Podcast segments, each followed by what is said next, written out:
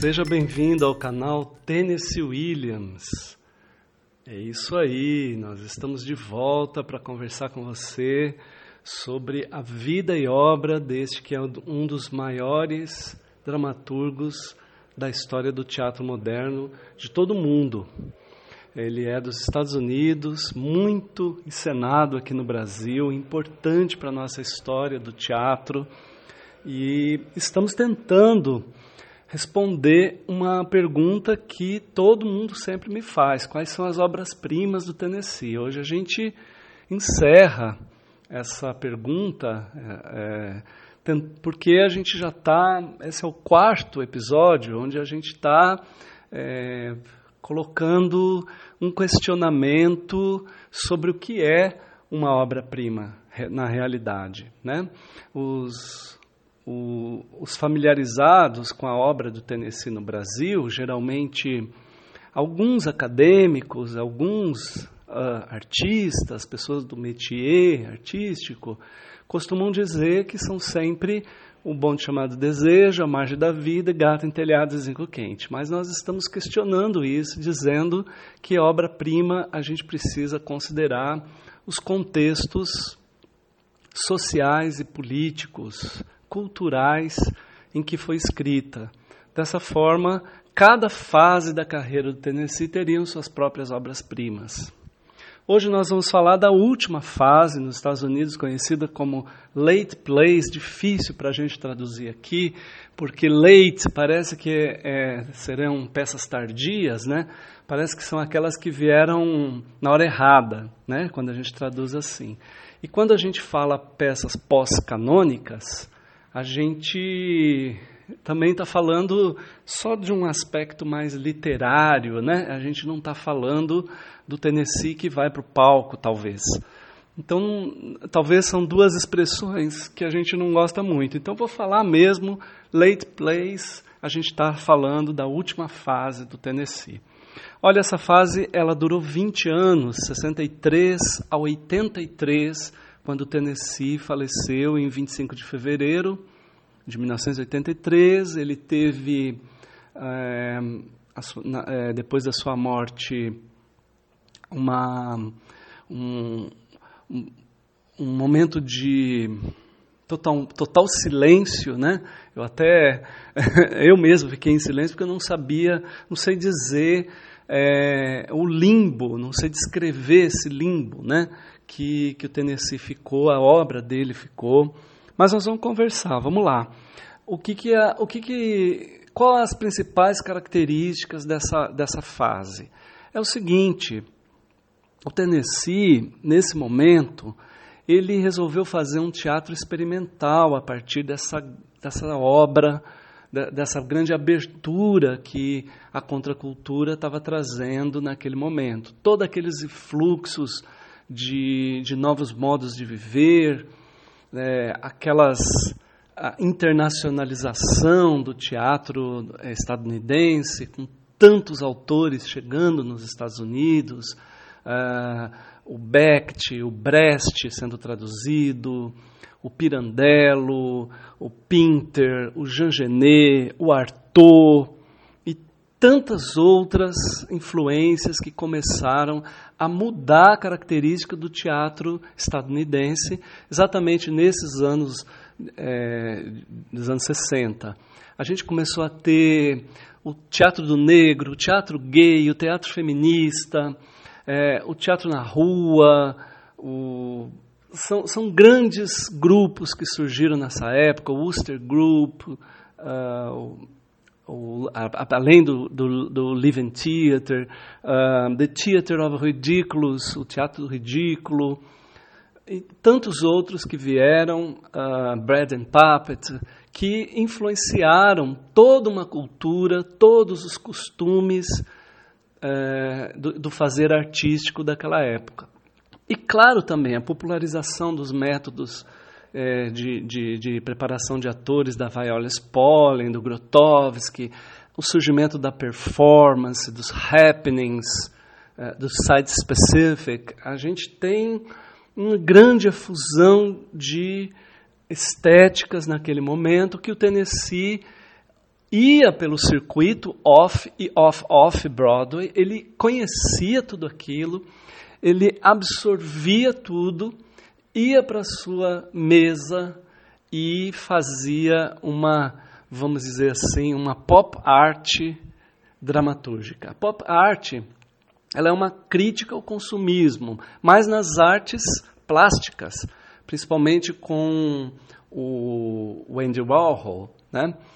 E a gente chamando de pop art toda essa, essa, essa obra experimental de Tennessee, desses 20 anos, eh, que está em torno de 60 peças, mais ou menos, eh, a gente quer dizer que ele estava criticamente eh, perante a sociedade. E a gente vê ele se colocando criticamente sobre todas as questões dos, da, da, das décadas de 60, 70 e 80 que ele viveu em, em todos os sentidos, principalmente com essa nova fórmula. As, a, a, o realismo, as questões estéticas do teatro tradicional nos Estados Unidos não dava conta de tudo isso. Tinha que ter outras coisas. E veja, quando a gente fala que ele trouxe é, tudo isso para o seu modo de viver, para a sua a, sua, a sua estética, a sua escritura né, dramatúrgica nessa época, não é que ele pega a fórmula, por exemplo, de Brecht e reproduz. Ele pega a fórmula do, é, do teatro do ridículo, do Charles Ludlam, e reproduz. Não é isso.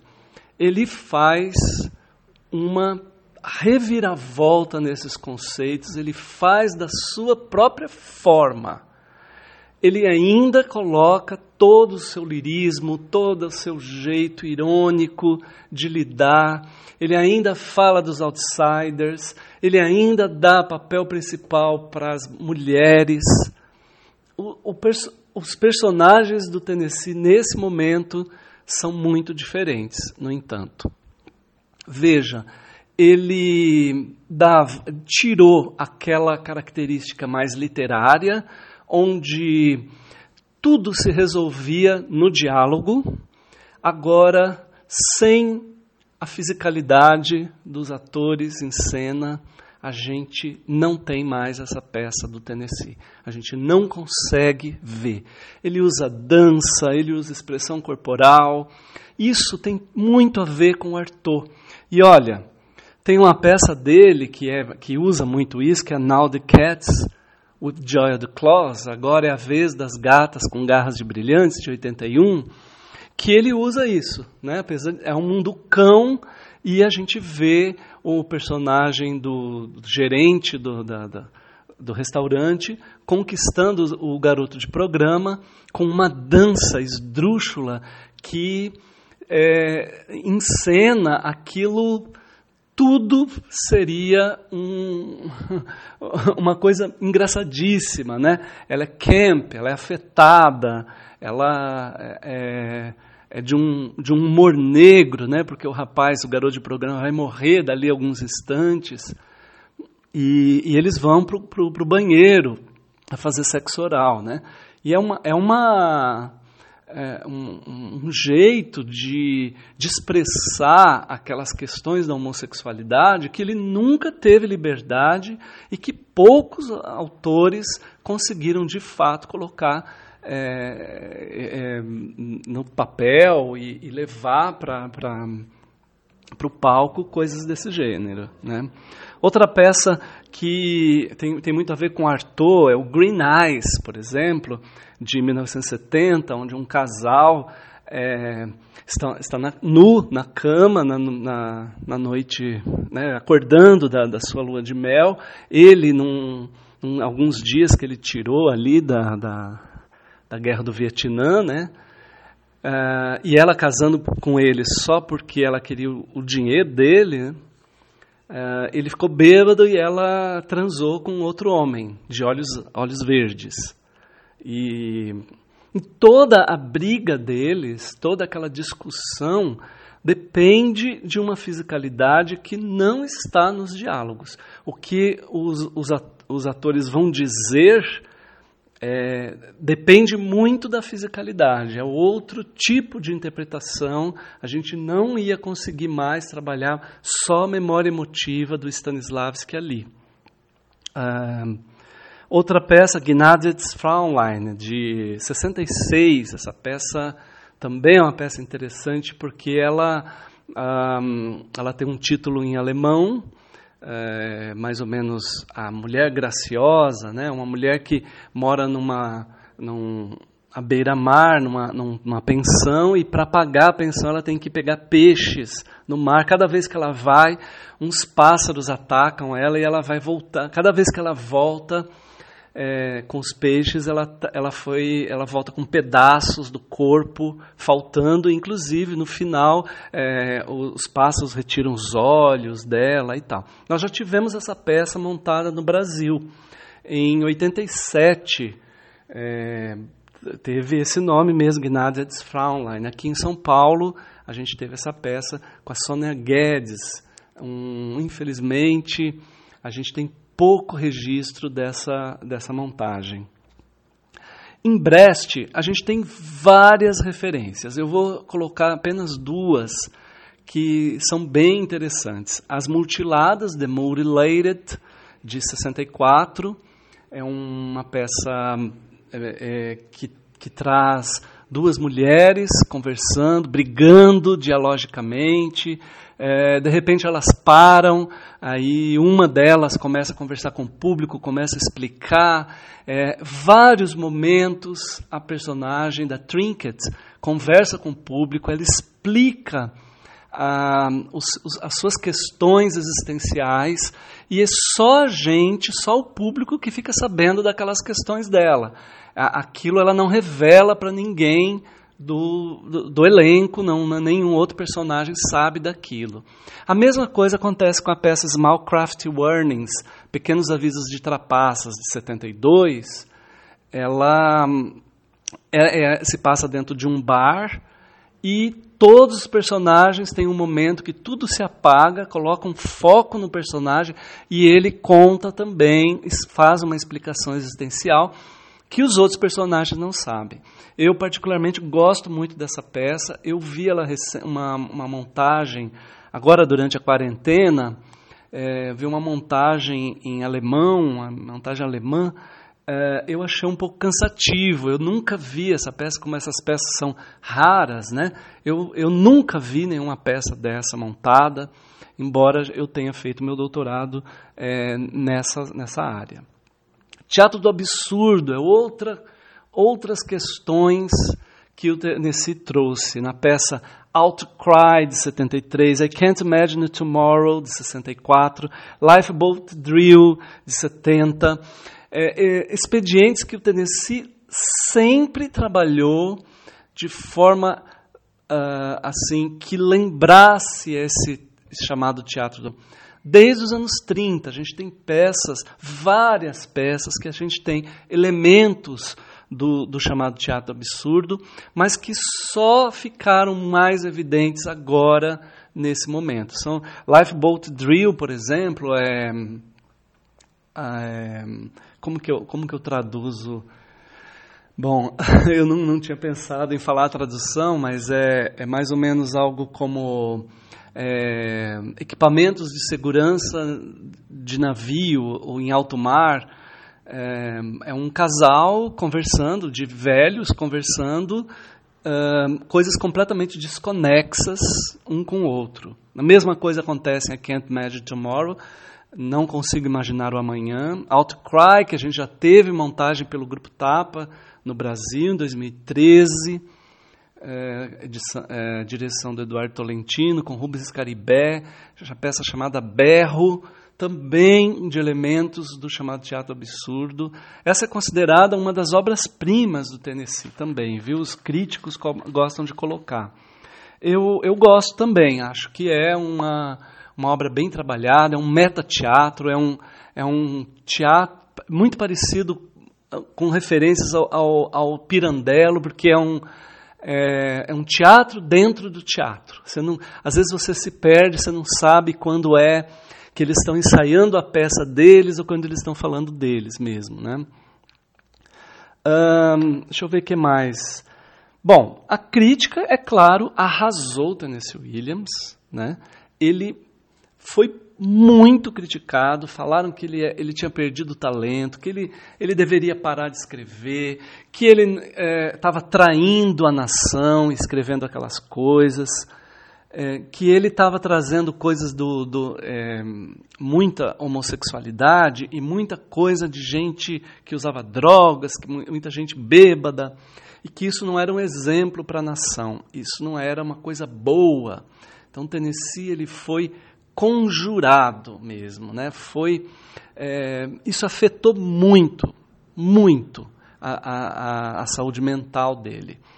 Ele é, logo no início da década de 60 ele perdeu o, o, o companheiro dele, o Frank Merlo, por um, um câncer de, de, de, de pulmão e ele entrou em uma grande depressão, numa dependência de álcool, drogas, barbitúricos, tranquilizantes. Ele só dormia com tranquilizantes, só acordava com os barbitúricos, vivia bêbado, era uísque, era entrou numa, numa zona muito difícil de ser controlada chamada Stoned Age. Ele mesmo coloca esse nome. A gente pode traduzir algo como uma fase chapada, uma fase drogada, né, que ele viveu, é, em, que levou ele em 69 a ser internado,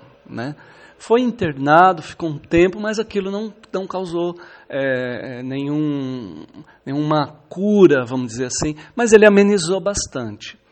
Em 70, num programa de entrevista na TV, ao vivo, ele se assume homossexual. Isso para aquela época é um choque muito grande. Ele sempre foi homossexual, nunca escondeu isso de ninguém, mas isso foi um choque muito grande.